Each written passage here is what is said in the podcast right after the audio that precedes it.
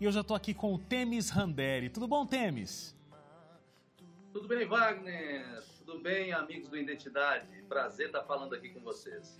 Prazer é nosso, Temis. Olha, eu queria até começar te perguntando como é que está sendo esse processo de agora o teu ministério, né, fazer parte da gravadora Novo Tempo. Acho que foi setembro do, do ano passado, né, que o trabalho aí do Irmãos entrou aqui para a gravadora Novo Tempo. Para quem não conhece o Irmãos, deixa eu até ler para não esquecer o nome de ninguém, ó. Luiz Cláudio, Nadson Portugal, uh, Robson Fonseca e Danilo Melo. Isso. Como é que está sendo fazer parte aqui da nossa família da Novo Tempo? Olha, está sendo muito bom. Já era um sonho, né?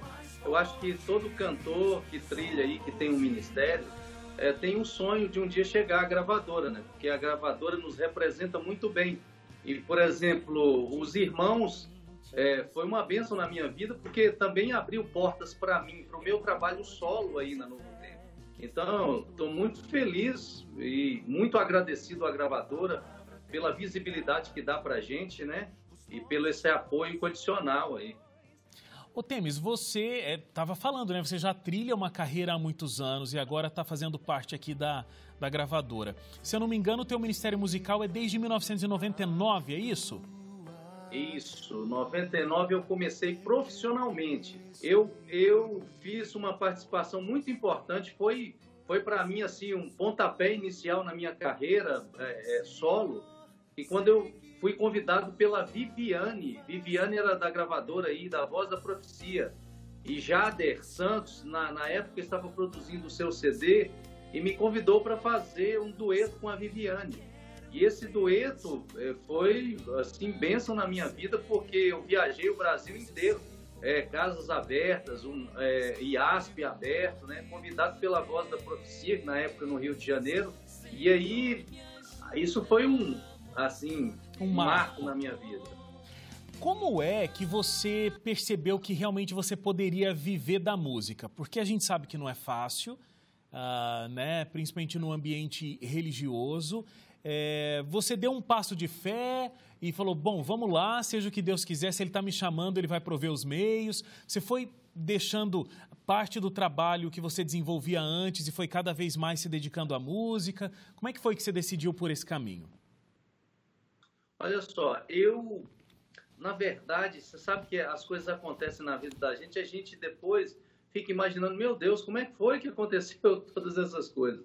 Às vezes nem a gente bem assim sabe, né, de verdade qual foi a motivação, mas eu quando eu me assustei, parece que eu estava dentro desse ministério, ele falava tão forte na minha vida, tão forte, que eu não pensei nas consequências. Não pensei, vou, vou, vou confessar para você, que eu não pensei nas dificuldades, não pensei nada disso.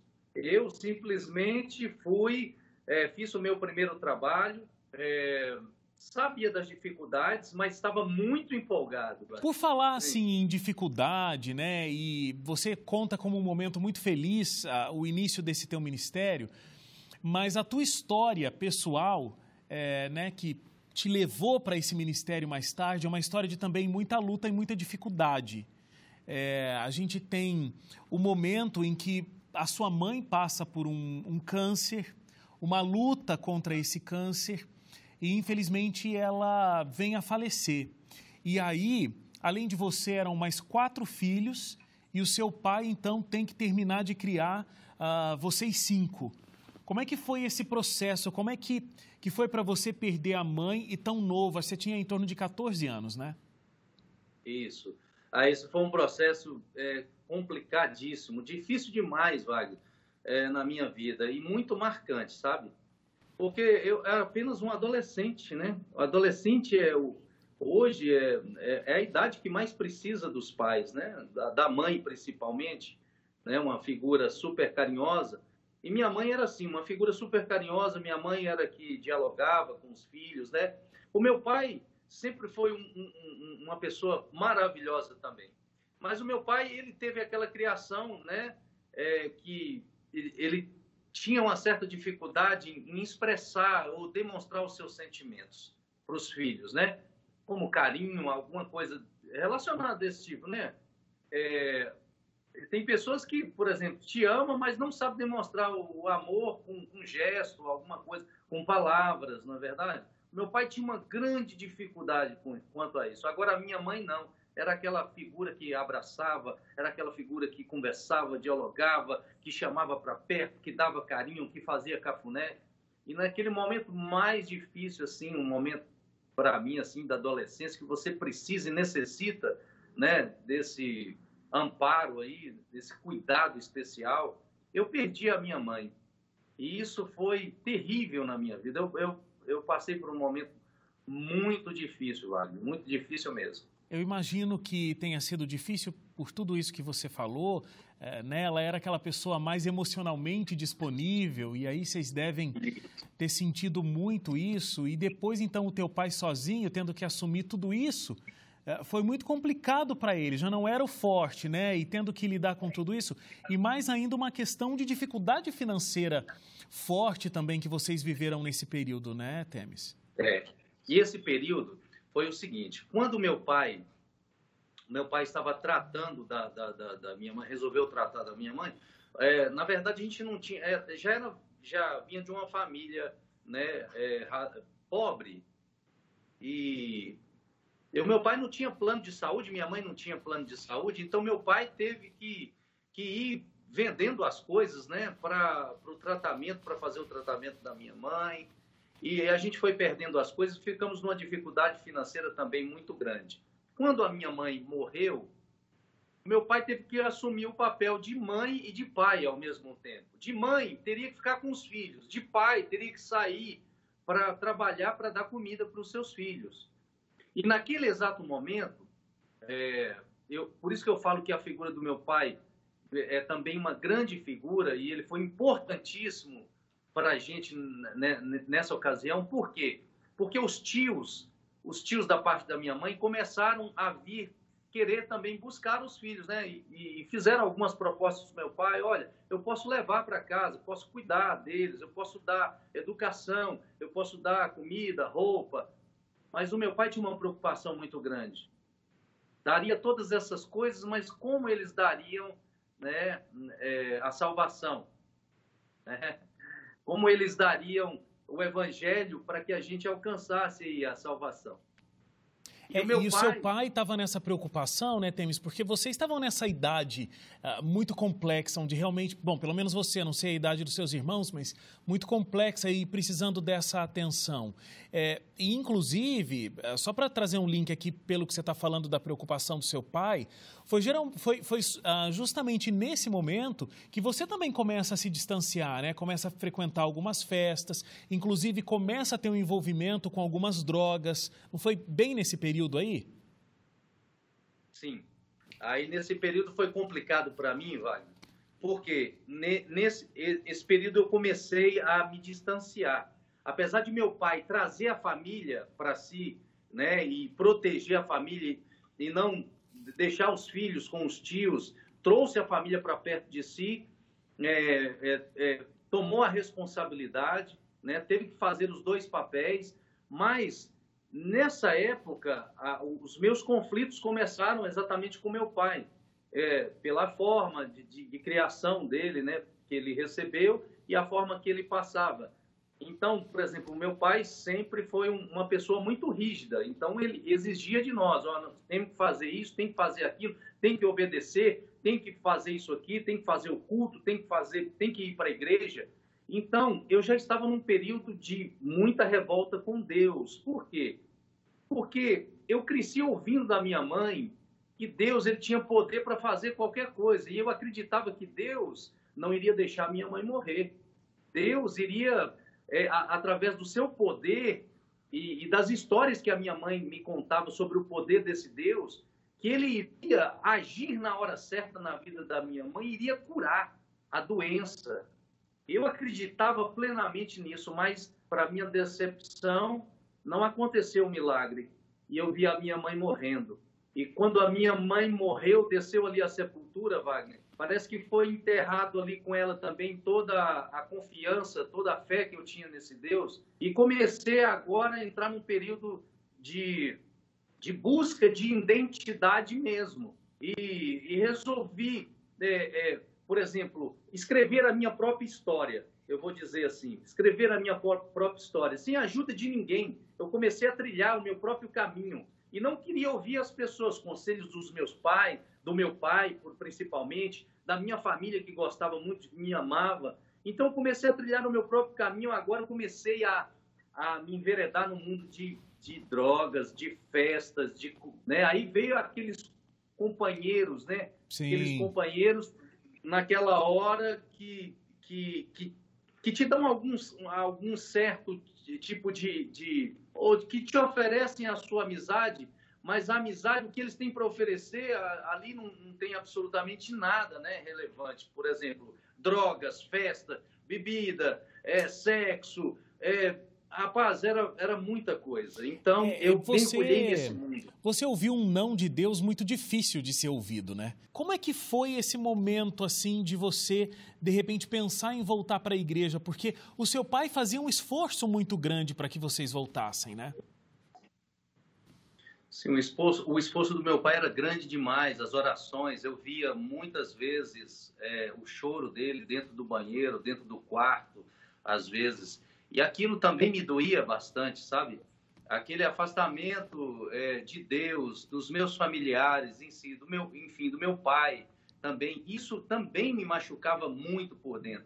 Mas eu não sei se eu queria de alguma forma chamar a atenção de Deus para mim, chamar a atenção do meu pai, da, minha família em si. Eu estava revoltado com alguma coisa e talvez eu nem sabia o que, o porquê. Mas uma coisa eu tinha certeza que aqui dentro de mim havia um vazio muito grande e eu, e eu tinha certeza que foi a perda da minha mãe.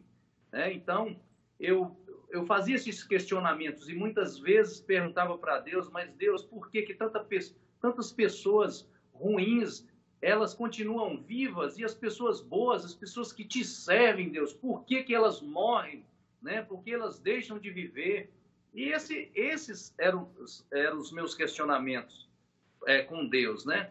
E aí chegou um momento bem crucial assim da minha vida, de um dia eu chegar na minha casa, muitas vezes bêbado, drogado, e ver o meu pai sofrendo tanto, né? Aí eu eu comecei a, a buscar também respostas é, dentro de mim, sabe, é, Wagner?